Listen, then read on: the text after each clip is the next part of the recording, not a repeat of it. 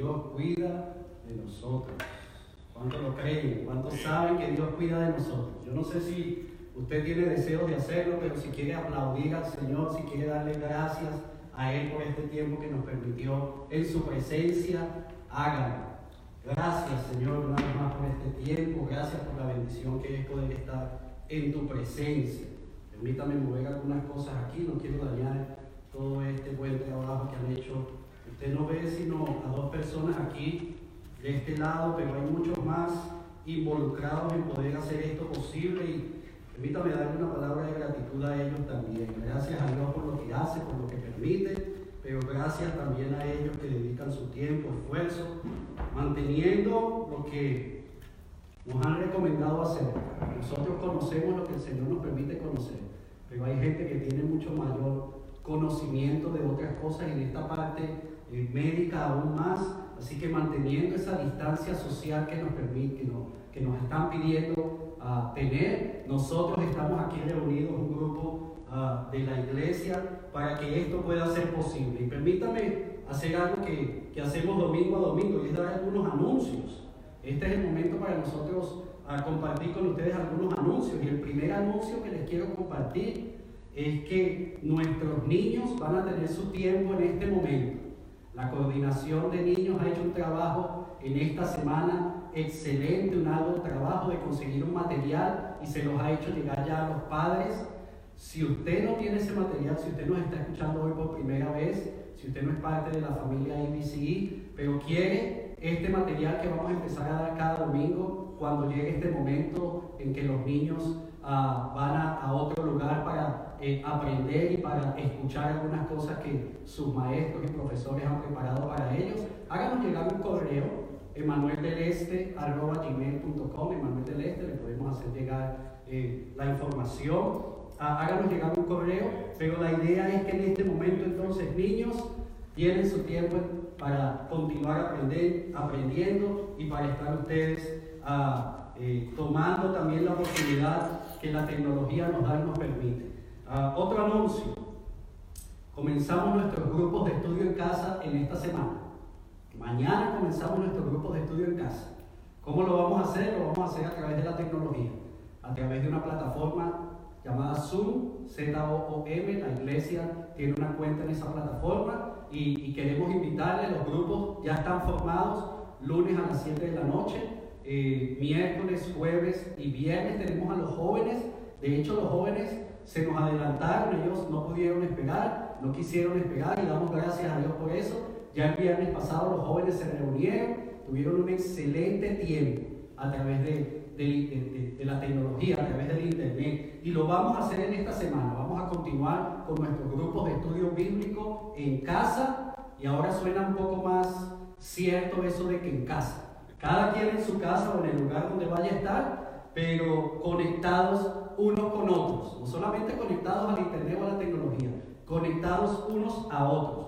Le vamos a dar un poco más de información esta tarde mañana. A más tarde les haré llegar un correo. Nuevamente, si usted quiere estar en esta lista de correo de la iglesia, Emanuel del Este, todo corrido, emanueldeleste.com.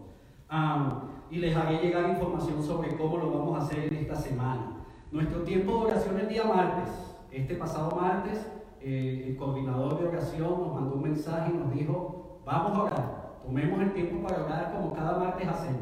Y, y, confío en Dios que así fue para muchos de nosotros, en nuestros hogares, martes a las 7 de la noche.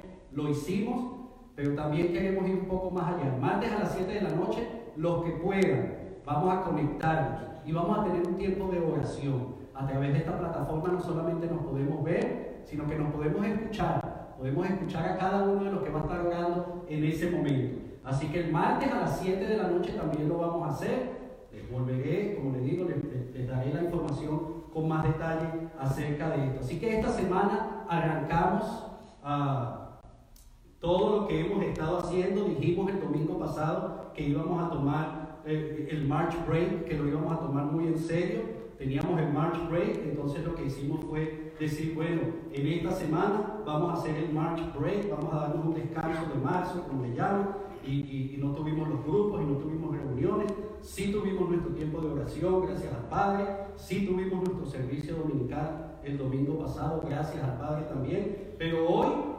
tomamos, retomamos, queremos comenzar esto que el Señor ha puesto en nuestras manos y queremos hacerlo no solamente aquí a través de la tecnología, aquí a través del Facebook como estamos haciendo hoy, sino queremos que cada uno de ustedes allí en casa y los que estamos aquí escuchándonos y viéndonos ah, físicamente podamos también entender que es algo que Dios quiere que continuemos haciendo. Ah, yo he escuchado a muchos decir, y yo me voy a convertir en uno de esos que repite eso que he escuchado. Los centros de adoración, como el gobierno los llama, o como muchos les conocemos, los centros de adoración Puede ser que estén cerrados hoy domingo, como quizá nunca antes había sucedido, en especial en estos países que tenemos libertad religiosa. Puede ser que eso sea una realidad. Los centros de adoración están cerrados. Pero sabe que no está cerrado, no está cancelado ni está suspendido nuestra adoración a Dios. Nuestra adoración a Dios no se detiene. Nuestra adoración a Dios hoy por hoy está activa. Y déjeme hacer algo, porque yo vi que Andreina estaba como muy cómoda sentada aquí cuando estaba cantando. Así que yo como que voy a tomar ese ejemplo. Yo soy un esposo feliz y, y voy a tomar el ejemplo de mi esposa y quiero sentarme aquí eh, para compartir con ustedes lo que el Señor tiene para nosotros hoy. De, de, todas las predicaciones que posiblemente me ha tocado uh, preparar, uh, definitivamente esta es una que, que tuve que buscar y buscar y buscar de la presencia del Señor uh, yendo más allá de, de, donde comúnmente lo hacemos. Y, y, cuando estaba haciendo eso, y permítame comenzar diciendo esto, cuando estaba haciendo eso lo hice porque entendía que estamos, o entiendo que estamos viviendo un momento bien particular, un momento como quizá nunca antes hemos vivido, un momento único, podemos llamarlo así, un momento único en la historia. No es que ha sido la primera vez, he compartido con algunos esos. Si usted eh, revisa un poco la historia, puede ver que han habido muchos momentos en la historia donde han sucedido cambios, en donde la vida como se conocía, la, rutina diaria, ha, ha, sido movida de manera drástica, ha cambiado. y eso estamos viviendo nosotros en este momento. Entonces, pensando en eso y pensando lo que el Señor tiene para nosotros hoy, meditando en su palabra y escuchando la predicación del pastor Alirio la semana pasada. La semana pasada el pastor Alirio compartió con nosotros un gran mensaje de parte de nuestro Dios. Un mensaje muy oportuno, no sé si usted lo siente así, muy oportuno para la situación que estamos, que estamos viviendo. Pero sabe que al mismo tiempo estuvo muy acorde con lo que hemos venido nosotros estudiando en su palabra con lo que hemos venido nosotros aprendiendo. Y es que no podía ser de otra manera. Estamos hablando de el mismo Dios.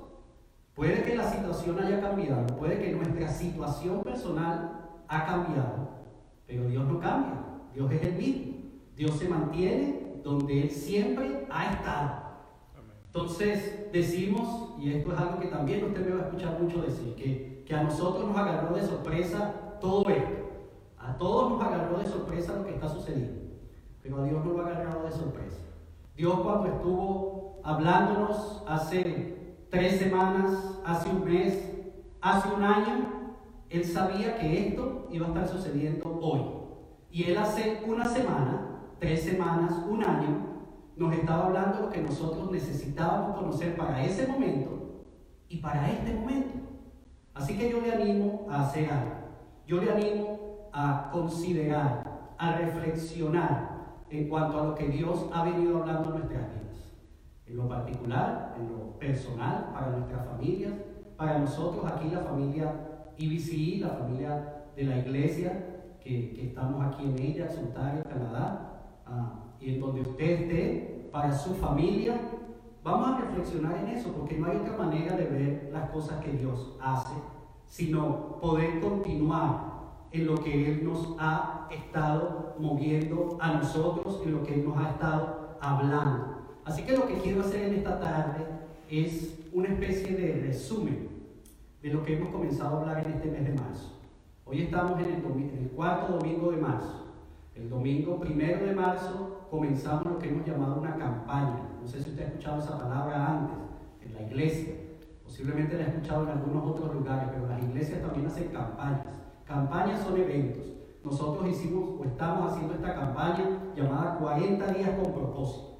Desde ya le voy a decir algo, esto es parte de los anuncios que quizás se me olvidó. Posiblemente esta campaña se va a extender un poquito más de 40 días. Nosotros pensamos que iban a durar 40 días, pero Dios sabe cuánto tiempo va a durar eh, esto que estamos estudiando y aprendiendo. Pero estamos metidos en ese tiempo de campaña. El domingo primero de marzo dimos inicio. Estamos tomando como base, única base y fundamento, la palabra de Dios, la Biblia. Eso es lo que estamos estudiando. Ahora, también estamos usando un material que nos sirve de guía.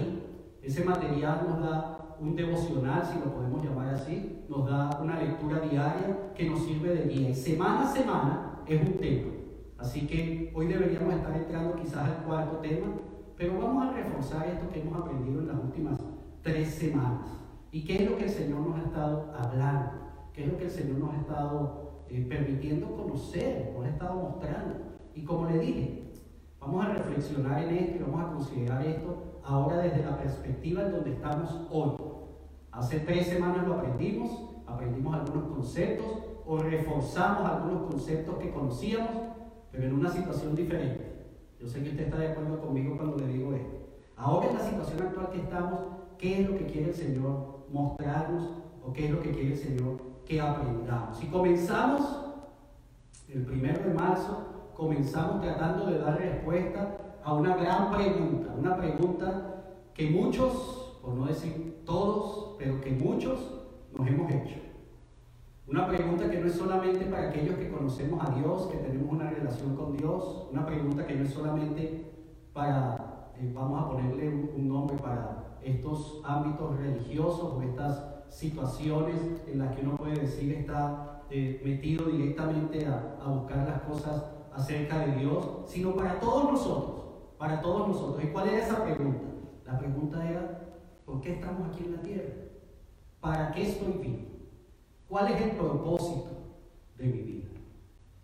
Una gran pregunta, una gran pregunta que definitivamente no solamente tiene una gran respuesta, tiene muchas respuestas. Nosotros tenemos que ver esa pregunta desde una perspectiva ah, fundamental. Y no sé si usted lo recuerda, si lo escuchó, si no permítame compartirlo. Muchas veces aún más importante que buscar la respuesta a algo es conocer dónde buscar. A veces mucho más importante que yo entender o conocer algo es saber de dónde proviene ese algo o qué ese algo tiene que decirme a mí en el momento en que estoy, en el lugar. Buscarlo donde corresponde.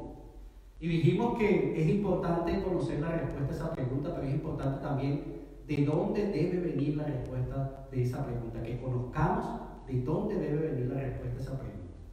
Y llegamos a la conclusión que la respuesta viene precisamente del Creador. Dios nos creó, Dios creó todo lo que existe. Y Dios nos creó, y qué mejor que ir al Creador y preguntarle por qué lo hizo, para qué lo hizo, con qué propósito lo hizo. Cuando hablamos de esto dijimos que tenemos que tener cuidado, mucho cuidado, en algo que, nosotros como seres humanos a veces confundimos. Y, hablo de todos, no hablo de un grupo en particular, confundimos todos los seres humanos. Es, es, confundir el éxito, el triunfar, eh, el haber logrado cosas en la vida, con que ese pueda ser el propósito de mi vida. Y muchos que han encontrado el éxito o sienten que lo han encontrado, muchos que sienten que han triunfado en la vida, eh, lamentablemente, y permítanme usar la palabra lamentablemente, ah, han hecho eso, pero no han encontrado el sentido de su vida. Si usted está tomando notas y si no lo está haciendo, recomiendo que lo haga, anote esa palabra, sentido. Hablando del propósito de nuestras vidas, hablando de ¿Cuál es la razón por la que yo existo?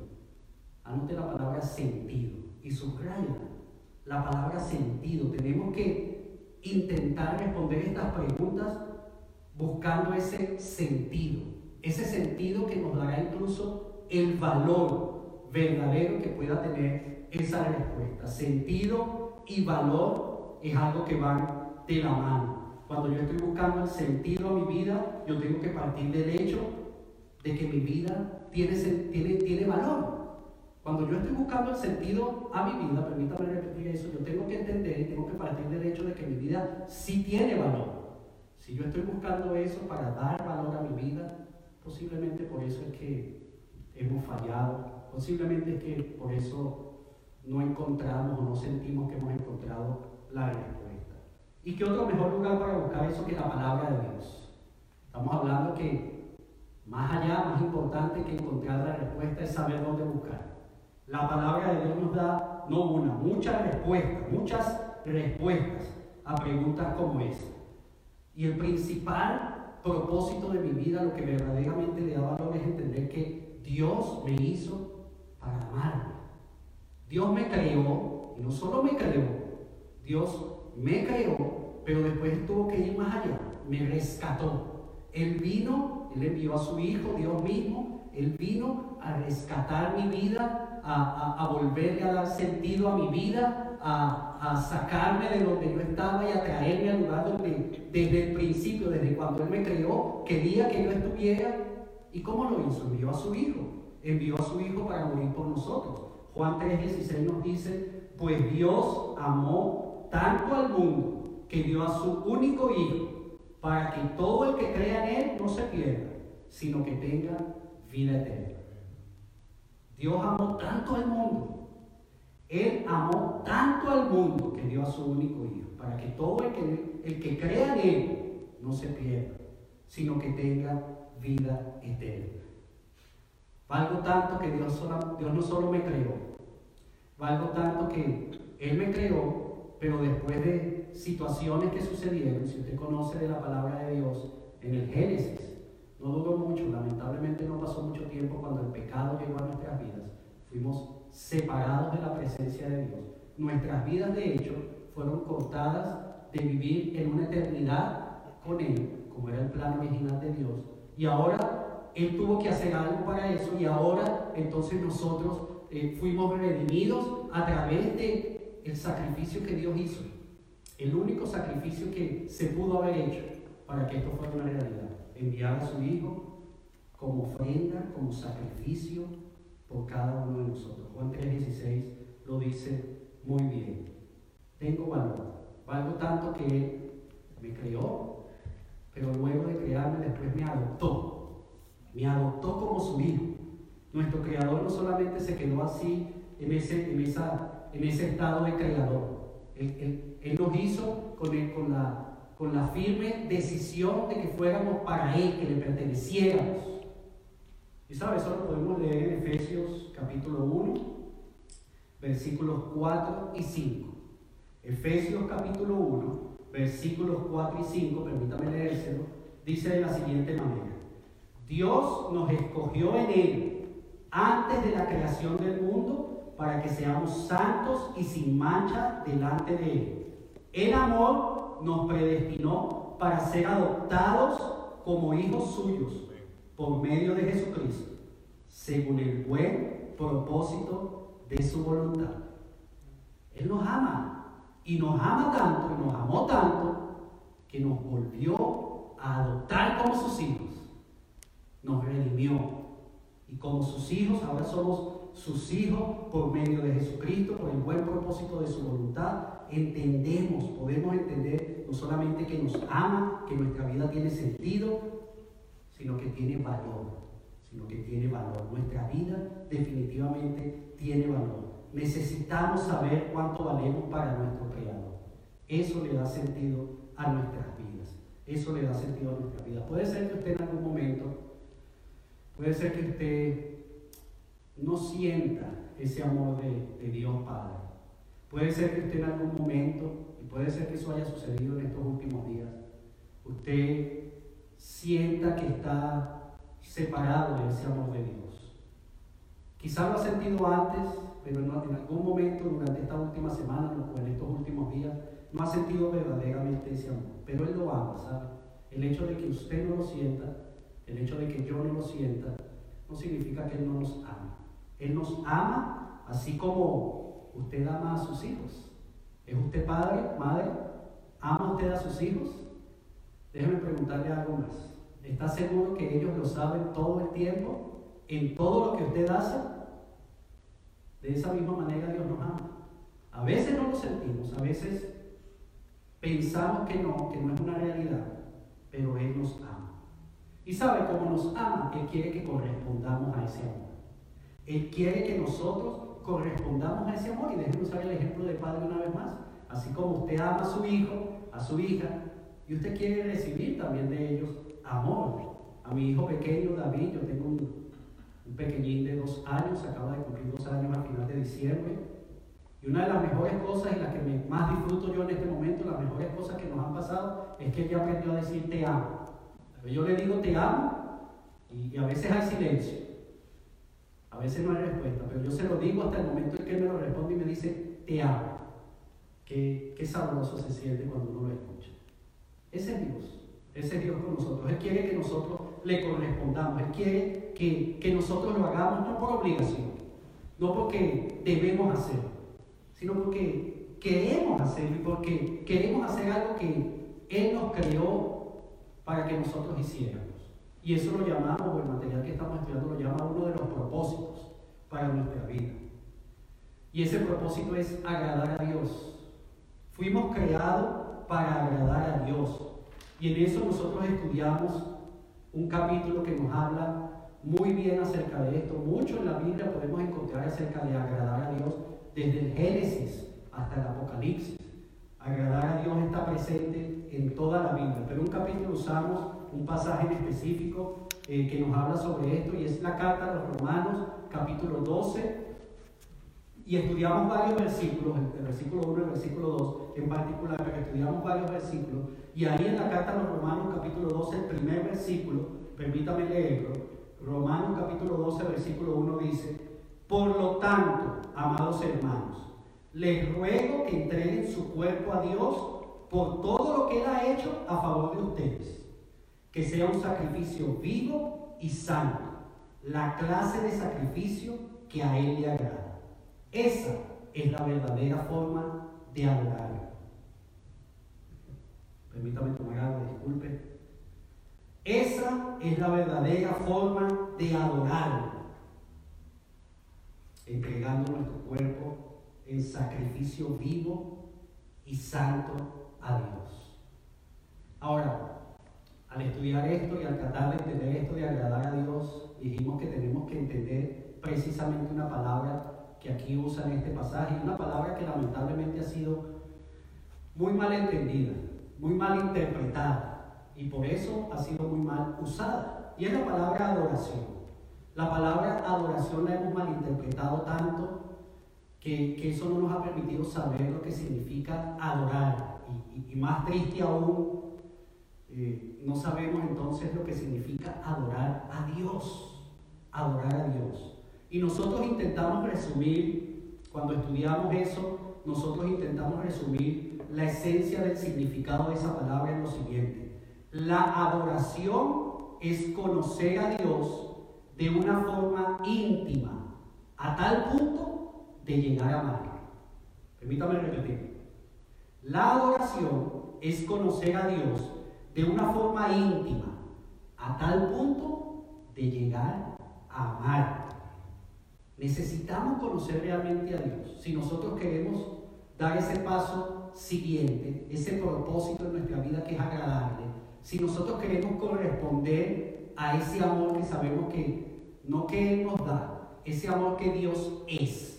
Dios es amor. Si nosotros queremos corresponder a eso, necesitamos conocerlo. Necesitamos conocer realmente de Dios. Permítame hacer un paréntesis aquí. No estoy hablando de un conocimiento intelectual. No estoy hablando de un conocimiento que nos puede dar el estudiar de esa forma teórica intelectual. Muchos, y, con mucho respeto lo digo, muchos tenemos títulos de universidades, de institutos bíblicos, de seminarios, de teología o de cualquier otra área que nos ha permitido conocer la palabra de Dios, que nos ha permitido conocer algunas cosas de Dios, pero ese no es el conocimiento que le estoy hablando aquí. Puede que, ese conocimiento nos permita conocer de Él. Pero usted me ha escuchado muchas veces decir esto. Se trata de conocerle a Él. de tener una relación íntima y personal con Él, como resumimos, lo cual nos va a permitir conocerle verdaderamente. Fíjese lo que dice Oseas capítulo 6. Oseas es un libro de la Biblia en el Antiguo Testamento. Oseas capítulo 6, versículo 6 dice, quiero que demuestren amor, no que ofrezcan sacrificios, más que ofrendas quemadas, quiero que me conozcan. Quiero que demuestren amor, no que ofrezcan sacrificios. Más que, ofrendas, más que ofrendas quemadas, quiero que me conozcan. ¿Sabe? Este pasaje que leímos en Romanos nos da una clara idea de cómo podemos hacer eso.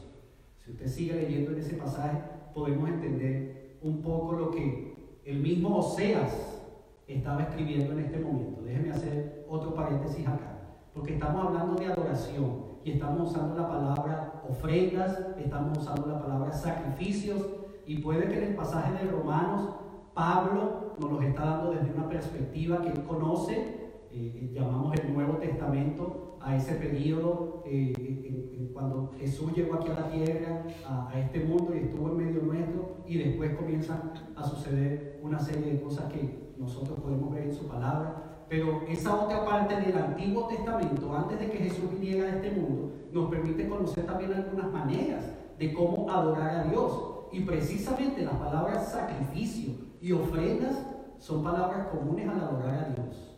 Sin embargo, miren lo que dice Oseas.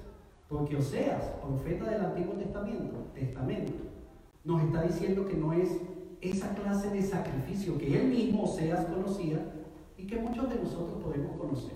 Muchos de nosotros podemos pensar que es un sacrificio ah, vivo cuando estamos hablando de entregar nuestra vida. Pero cuando hablamos de sacrificio vivo estamos hablando también de negarnos a otras cosas. No estamos hablando de una muerte física, humanamente hablando, podemos estar hablando de una muerte física de nuestras emociones, de nuestra voluntad y de muchas otras cosas. ¿Y, por qué le quiero explicar esto? Porque cuando en el Nuevo Testamento, cuando Pablo precisamente nos está hablando de un sacrificio vivo, nos está dejando entender a usted y a mí, que somos humanos, que debemos hacer cosas que humanamente nos cuestan. Un sacrificio que va más allá de hacer cosas para Dios. O sea, nos lo está diciendo. Más que eso, Dios quiere nuestro corazón. Más que ofrendas quemadas, Él quiere que le conozcamos. ¿Y cómo hacer eso? Porque precisamente, no sé si a usted le pasa, voy a hablar por mí, precisamente cuando nosotros nos ponemos en esto de hacer cosas para Dios, sentimos que estamos, ah, que estamos cerca de Él y sentimos que estamos ah, haciendo lo que Él quiere que hagamos. Yo no sé si a usted le pasa, a mí me pasa. Yo predico su palabra, yo estoy aquí en la iglesia, hago alguna otra cosa, yo digo, estoy en una buena relación con Dios. Pero cuando vamos un poco más allá y buscamos entender este pasaje, de la manera en que Pablo nos lo está diciendo, que quiere que sea un sacrificio vivo, pero de la forma en que a Él le agrada, nosotros deberíamos conocer entonces qué es lo que Dios quiere cuando nos pide que nuestro primer propósito sea agradarle y sea adorarle. Romanos 12 nos lo dice, como le dije, usted puede ir más, adelante, los versículos 2 en adelante. Él dice eh, eh, que, que no imitemos las costumbres de este mundo, que hagamos algunas otras cosas que posiblemente no estamos haciendo o que dejemos de hacer algunas cosas que estamos haciendo. Y ahí podemos entender nosotros cómo adorar. Pero déjenme llegar entonces a, a un segundo propósito y déjenme entonces dar paso a través de la adoración, a través, permítame enlazar todo lo que he venido diciendo, a través de esa búsqueda que tenemos de conocer cuál es el propósito de Dios para nuestras vidas. ¿Para qué estoy aquí en la tierra? de buscar el sentido a mi vida, entendiendo que el verdadero sentido no es el que me da valor, sino que yo tengo valor y eso es lo que me da sentido. Entonces, buscando eso, yo puedo conocer que Dios quiere que le adore y que le busque agradar. Pero otro de los propósitos que Dios nos ha venido mostrando, y es la manera en cómo podemos empezar a poner en práctica todo esto, porque se lo acabo de decir, la teoría puede estar muy bien, muchos podemos manejar la teoría, pero es definitivamente la parte práctica lo que Dios anhela. ¿Y cómo podemos poner en, parte, en, práctica esto que estamos hablando? Otro de los propósitos de nuestra vida nos lo compartió el pastor Alillo, la semana pasada, es que necesitamos pertenecer a su familia. No solo que lo necesitamos, fuimos criados. Uno de los propósitos por el cual Dios nos creó es para ser parte de su familia. Somos parte de su familia. Tenemos que aprender que verdaderamente somos parte de una familia. No le, no le veo ahorita físicamente, pero si yo le preguntara cuántos tienen a Dios como su Padre, cuántos verdaderamente creen que Dios es el Padre, es, Dios Padre, no solamente nuestro Creador, pero Él es mi Padre. ¿Cuántos de ustedes, de ustedes lo creen? Él es nuestro Padre, Él es mi Padre, tenemos un mismo Padre. Bienvenido a la familia. Soy parte de su familia, usted es parte de mi familia. Tenemos un mismo Padre. Y Dios quiere que conozcamos eso. Y necesitamos entenderlo y aprenderlo como Él quiere que lo conozcamos y lo aprendamos. Porque muchos lo hacemos de la manera que posiblemente hemos entendido, que se nos ha enseñado a hacerlo. Pero vamos a ir a su palabra para ver cómo nos dice Él. Y, y en su palabra podemos ver un par de razones. Hay muchísimas más. Pero permítame resaltar un par de razones por qué Dios quiere que, hablamos, que hagamos esto. Y la primera que quiero compartir tiene que ver con ese amor con el que Dios nos ama. Con ese amor con el que nos ama y con el que quiere que nosotros le, le amemos a Él y le correspondamos. Y lo vamos a leer en Marcos capítulo 12, versículo 29 al 31. Marcos capítulo 12, versículo 29 al 31. Permiso. Dice de la siguiente manera la palabra de Dios. Jesús contestó, el mandamiento más importante es, escucha oh Israel, el Señor nuestro Dios es el único Señor. Ama al Señor tu Dios con todo tu corazón, con toda tu alma, con toda tu mente y con todas tus fuerzas. El segundo es igualmente importante. Ama a tu prójimo como a ti mismo. Ningún otro mandamiento es más importante que estos. Ahora, permítame ponerlo en contexto. A Jesús se le acerca una persona hacerle una pregunta. Mateo dice que se le acercó con la intención de hacerlo eh, caer, con la intención de tenderle una trampa. Marcos aquí nos está diciendo que, una persona se le acercó para, conocer cuál era eh, el entendimiento que tenía este profeta llamado Jesús en cuanto a los mandamientos de la ley. Y según él, cuál era el mandamiento más importante. Escucha bien lo que estoy diciendo. La pregunta fue, ¿cuál es el mandamiento más importante? Y la respuesta de Jesús fue muy directa. El mandamiento más importante, según nos dice Marcos capítulo 12, lo estoy leyendo en la versión nueva traducción viviente, dice, ama al Señor tu Dios con todo tu corazón, con toda tu alma, con toda tu mente y con toda tu fuerza. El mandamiento más importante. Pero Jesús no se quedó ahí. Jesús dice, el segundo es igualmente importante. Ama a tu prójimo como a ti mismo. Y después dice, ningún otro mandamiento es más importante que estos.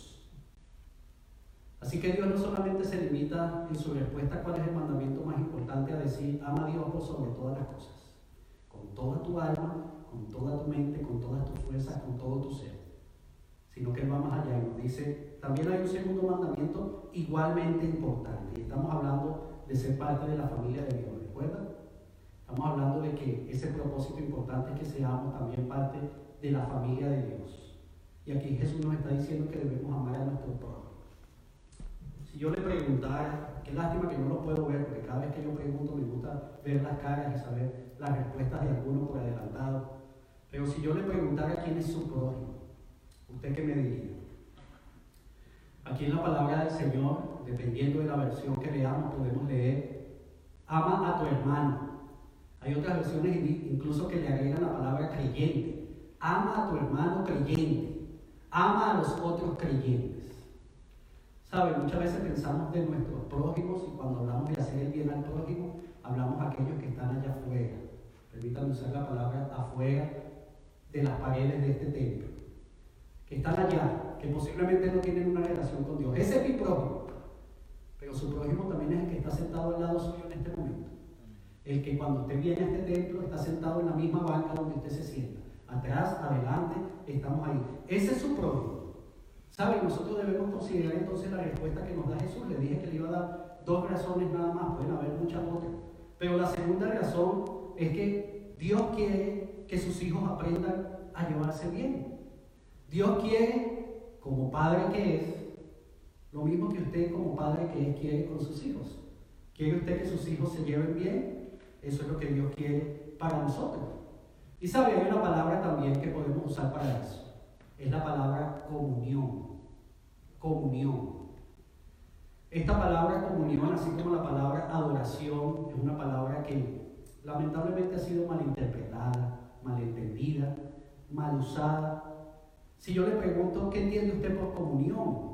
Y yo he hecho esa pregunta muchas veces, aquí en la iglesia hemos hablado. Muchos podemos decir, bueno, es compartir un rato con alguien, es poder hablar con alguien, es poder salir o acompañar a alguien, es tener un momento de, esparcimiento, de, diversión.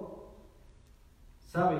Eh, eso no es comunión. Eso puede ser que sea exactamente eso que estamos diciendo, un momento de diversión, de esparcimiento, compartir con alguien.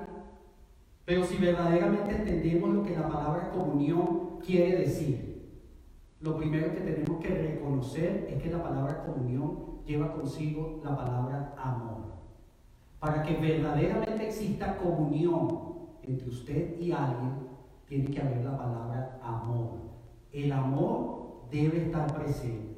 Fíjese que en, en este pasaje de, Romanos capítulo 12, que usamos hace un par de semanas para hablar sobre, sobre la adoración, ese propósito de nuestra vida, más adelante en el versículo 9 y en el versículo 10 nos dice, nos dice algo con respecto a esto que estamos hablando de la comunión y el amor. El versículo 9, Romanos capítulo 12, versículo 9, la primera parte del versículo nos dice, no finjan amar a los demás, ámenlos de verdad. El versículo 10 comienza diciendo, ámense unos a otros con un afecto genuino. No finjan amar a los demás, ámenlos de verdad y ámense unos a otros con un afecto genuino. Excelente pasaje ese romano, desde Romanos capítulo 12. Si usted quiere tomarlo en esta semana para leer y meditar, ojalá pueda tener tiempo para hacerlo. En esta semana medite sobre este pasaje de Romanos capítulo 12. Pero permítame ahora enfocarnos en algo que también nos dice la primera carta de Juan, en algo que también nos dice Juan hablando de esto. Vamos a ver el capítulo 4, versículos 20 y 21. Primera carta de Juan, capítulo 4, versículos 20 y 21 dice lo siguiente. Si alguien dice, ama a Dios, pero odia a otro creyente, esa persona es mentirosa. Pues si no amamos a quienes podemos ver, ¿cómo vamos a amar a Dios a quien no podemos ver? Y Él nos ha dado el siguiente mandato. Los que aman a Dios deben amar también a sus hermanos creyentes. Eso es Juan. Juan nos está diciendo esto. Juan nos está diciendo que debemos amar a nuestros hermanos. Y no quiero poner palabras en su boca, pero posiblemente usted pueda estar pensando, ese pasaje está muy bueno, qué bueno poder entender esto que se nos está diciendo, que Juan nos está diciendo, pero eso no es conmigo, eso definitivamente no es conmigo, porque yo no odio a nadie. Yo no odio, de hecho, a mi hermano, mucho menos. Yo no odio a mi prójimo. Es un pasaje muy bueno para reflexionar y, lo voy a tomar en cuenta quizás, pero eso no es conmigo. Y está bien, yo le voy a dar el beneficio de la duda. No tengo por qué dudar de que usted me está diciendo la verdad si yo le llegase a preguntar si ese es usted o no. Y no lo voy a hacer, pero sí le voy a hacer una pregunta. Sí le voy a hacer una pregunta. Yo no le voy a preguntar si usted odia a alguien, mucho menos a su déjenme hacerle una pregunta. ¿Lo ama? ¿Ama usted a su hermano? ¿Ama usted a su hermano creyente? ¿Ama usted a su prójimo? Porque eso es lo que nos está diciendo Juan. Juan nos está diciendo que debemos amar a nuestros hermanos. Y por eso precisamente usamos la palabra comunión. Porque es mucho más que pasar un tiempo juntos, es mucho más que, tener un grado de, diversión y de esparcimiento. Ya dijimos anteriormente, tenemos un mismo Padre, un Padre que nos ama y quiere que nos amemos de la misma manera. Y esa precisamente es la clase de comunión que Dios quiere entre sus hijos. Nuevamente le hago la pregunta a usted, padre. ¿Eso es lo que a usted le gustaría ver en sus hijos? Eso es lo que Dios quiere para nosotros. Que nos amemos como la familia que somos. La iglesia es una familia, no es un edificio, no es una institución, no es una organización, es un organismo vivo. La iglesia es usted, soy yo. Estamos hoy reunidos, iglesia. Hoy estamos reunidos. No estamos en cuerpo presente, pero estamos reunidos. Somos la iglesia de Dios. Y la palabra nos enseña sobre eso. Entonces, si entendemos que somos parte de la familia de Dios, que somos su iglesia, que nos necesitamos, y permítame abrir un nuevo paréntesis ahí, porque el pastor Alirio la semana pasada usó un gran ejemplo. Él habló de, de una cadena, él habló de los eslabones de una cadena. Así como a veces hay alguno de esos eslabones suelto que está por ahí extraviado o perdido, asimismo ese eslabón perdido, suelto, no vale de nada, no sirve para nada, y la cadena que falta ese eslabón tampoco tiene mucho sentido, mucho valor. Bueno, de esa misma manera nosotros. Él usó también otro muy buen ejemplo, el ejemplo de la pieza de un motor de un vehículo. La pieza del motor de un vehículo por sí sola no hace nada, no sirve de nada. Usted la puede tener aquí en su mano, ahí, la puede tener en el vehículo. Si no está donde debe estar y haciendo lo que debe hacer, no vale de nada. De hecho, el vehículo, si le falta esa pieza, no funciona correctamente. Posiblemente pueda funcionar, pero no funciona correctamente. Si no está en su lugar, el vehículo también sufre. Así que permítame ya ir terminando en esta tarde. Permítame ir cerrando este resumen que he querido compartir con usted hoy. Resaltando un par de pasajes en esto que, estamos hablando en cuanto a que somos parte de la familia de Dios. Ser parte de la familia de Dios es precisamente el canal, el vehículo que nos va a mover a nosotros para poder poner en práctica el amor que nosotros queremos dar a Dios. La respuesta que nosotros verdaderamente queremos dar a Dios por ese amor que Él nos da, por ese amor que Él nos quiere, por ese amor que Él es. Y para hacer esto necesitamos entonces entender cómo funciona esto de la familia de Dios.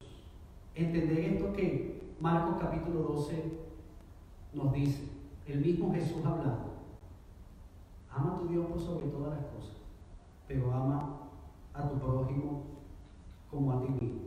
Y permítame decirlo de esta manera, iglesia. Posiblemente como nunca antes en la historia. Y no sabemos, no sabremos si tendremos oportunidad en algún momento nuevamente. Oportunidad como la que estamos teniendo ahorita para poner en práctica esto de amarnos unos a nosotros posiblemente como nunca antes en la historia, hoy es un buen momento para poner esto en práctica, para poner en práctica el amor de Dios, los unos por los otros. El amor hacia Dios debería ser nuestra prioridad por sobre todas las cosas. Pero el amor al prójimo no puede ser una opción para nosotros. Si yo amo a Dios, si yo digo que amo a Dios, que Dios está en mi corazón, que yo por Dios haría cualquier cosa, por sobre todas las cosas, que le quiero entregar todo, mis fuerzas, todo lo que hago, todo lo que soy, pero no amo a mi prójimo, la palabra dice que, que no estoy haciendo nada. Y en momentos como este, iglesia, donde posiblemente, posiblemente es usted el que necesita recibir ese amor de Dios. Y, y, me pongo ahí en su lugar. Somos nosotros en este momento, definitivamente, los que necesitamos recibir el amor de Dios. El amor de nuestro prójimo. ¿Cómo dar algo que, que, no podemos hacer? Porque la, la situación en la que estamos no nos lo permite. No tenemos fuerzas, no tenemos ánimo. Estoy diciendo cosas que posiblemente usted está, está sintiendo No sé si es así, yo las estoy sintiendo. En momentos como este, la ansiedad está presente, nuestra mente está en tantas cosas. Y en este momento Dios nos está diciendo, ama a tu prójimo como a ti mismo. ¿Cómo hacerlo? ¿Cómo hacerlo? No es fácil, pero en esa misma carta que acabamos de leer, que Juan escribió, y en ese mismo capítulo 4, déjenme decirle lo que dice la primera parte del versículo 18. Primero, primera de Juan, capítulo 4, versículo 18, dice que en el amor no hay temor, sino que el perfecto amor echa fuera el temor. En el amor no hay temor. Pero después Juan hace énfasis en el perfecto amor. Echa fuera el temor. Iglesia, yo te animo y, pido a Dios que nos mueva a buscar cada vez más de Él en estos momentos. A buscarle a Él, a tener tiempos de comunión y de intimidad con Él en su presencia. Pero a no dejar de pensar en nuestro propio, en nuestros hermanos, en nuestra familia. Muchos otros pasajes hay, la palabra nos dice que nosotros debemos sentir lo que el otro siente. Si usted sabe que hay, hay uno de la familia que está sufriendo, que está pasando necesidad y en ansiedad, una palabra de ánimo, un gesto, una ayuda. Tenga por seguro algo, que no solamente será usted hacia él, yo confío en Dios que serán otros hacia usted también. Y en este momento, cuando más necesitamos el amor de Dios, el amor de nuestro prójimo, echa fuera el temor y nos muestra verdaderamente ese amor con el que Dios nos ama. Iglesia, demos ese paso. Vayamos más allá. El mundo entero en este momento está convulsionado. La iglesia de Dios está convulsionada. Pero nosotros tenemos al Dios Todopoderoso como nuestra guía, nuestro sustento, nuestra fortaleza. Él y solo Él puede darnos lo que en este momento necesitamos. Pongámoslo en práctica. Porque poniéndolo en práctica, como nos dice Juan aquí en el capítulo 18, poniendo en práctica ese amor, echaremos fuera el temor. Ese perfecto amor es el que echa fuera nuestro temor. Busquemos de Dios y su palabra. Busquémosle a Él en formas que quizá nunca lo hemos hecho. El martes vamos a estar juntos orando, como lo hemos hecho algunas otras veces, orando juntos, pero a través ahora del Internet. Iglesia, es momento para no dejar de hacer lo que siempre hemos hecho, pero ahora con, con un mayor énfasis y con un mayor propósito, con un mayor entendimiento de lo que Dios quiere que hagamos. Y Dios, que no le ha tomado esto por sorpresa, Dios que conocía este momento desde hace mucho, desde la creación del mundo, Él conocía el hoy. Nos ha venido preparando, nos ha estado enseñando el propósito de nuestra vida. Nos ha estado enseñando que nuestra vida tiene valor por el solo hecho de que Él nos ama de que nos rescató. Quiere que le adoremos, que le agrademos en todo lo que hacemos. Quiere que tengamos comunión unos con otros, porque somos parte de su familia. Vamos a ver. Ahí donde usted está, yo le pido que tome un par de minutos, tome tiempo ahí en la presencia de Dios. Tome tiempo para abrir su corazón y buscar de Dios, buscar a Dios, buscar ese perfecto amor. El único que va a poder echar fuera este temor que todos estamos sintiendo, esta ansiedad que todos estamos viviendo y experimentando. Tome un tiempo en su presencia. Dígale quizá las cosas que no ha podido o no ha querido decir en esta semana. No lo ha hecho posiblemente porque no ha tenido la oportunidad de hacerlo, el momento para hacerlo. O posiblemente no lo ha hecho porque hay algo en su mente o en su corazón que le dice que, que usted no debe flaquear en su fe. Que usted no debe dar muestras de que su fe en este momento está débil. Pero una vez más, iglesia, entendamos que poner nuestras cargas en el Señor es algo que Él mismo nos pide hacer. Abra su corazón porque de hecho Él le conoce.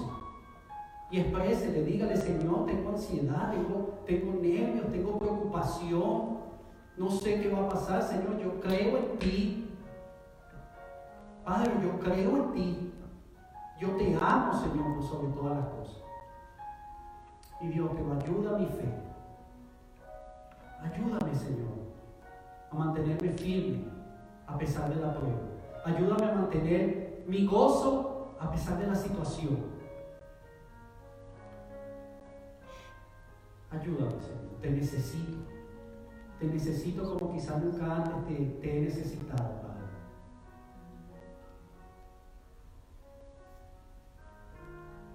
Póngase ahí en manos del Señor. Pídale al Señor que, que hable a su vida. Este es un tiempo entre usted y el Señor. Si ahí donde está hay ruido, si usted está en el hogar y sus niños están haciendo ruido o algún otro ruido, no preste atención a eso, enfóquese en el Señor.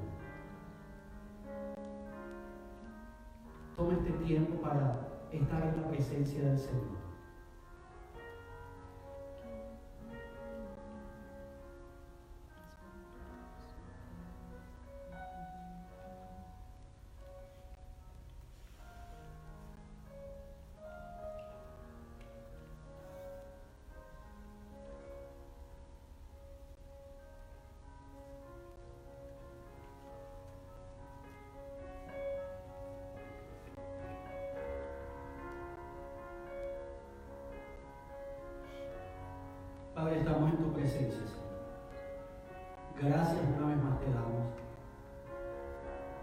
Para estar en tu presencia, tu palabra dice que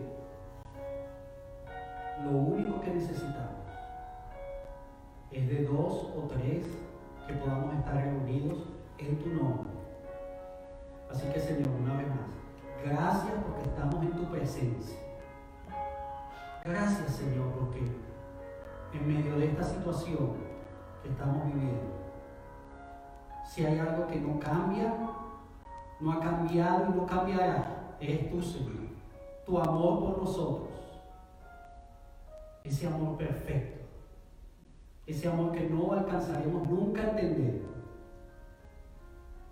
Padre, en esta tarde queremos venir delante de ti, Señor, para poner nuestras cargas a tus pies para entregar todo aquello que nos está haciendo peso en nuestra vida en este momento. Para entregar esas cosas, Señor, que incluso no nos están permitiendo acercarnos a ti confiadamente, que posiblemente no nos están permitiendo, Señor, tener paz, calma, quietud. Estamos en tus manos, Señor. No hay mejor lugar en el que podamos estar nunca en ningún momento, en particular en este momento, Señor, sino en tus manos. Gracias, Padre. Gracias por tu amor. Gracias por tu palabra, Señor. Gracias por dar propósito a nuestras vidas desde el momento mismo que nos creaste, Señor. Nacimos con un valor sublime, que es el hecho de que somos tu creación y somos tus hijos hemos sido adoptados por ti. Gracias.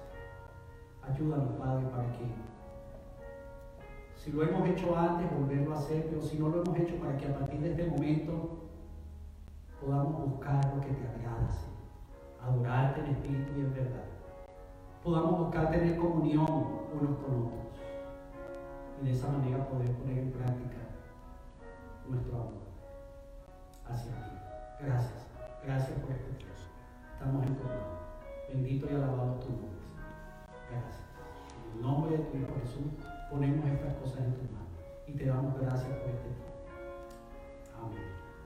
Amén. Iglesia, no sé qué le parece, yo no sé dónde usted está, yo me quiero levantar, pero le voy a invitar a que usted se levante y le voy a pedir a los que estamos acá que por qué no entonamos un nuevo canto y de esta manera cerramos este tiempo. Que el Señor te bendiga, iglesia. Que Dios te bendiga y te guarde. Que esta semana sea una semana de bendición para tu vida. Que guarde tu entrada, tu salida. Les amamos en el amor del Señor, iglesia. A cada uno de ustedes. Gracias por estar juntos hoy como iglesia. Vamos a alabarle y adorarle.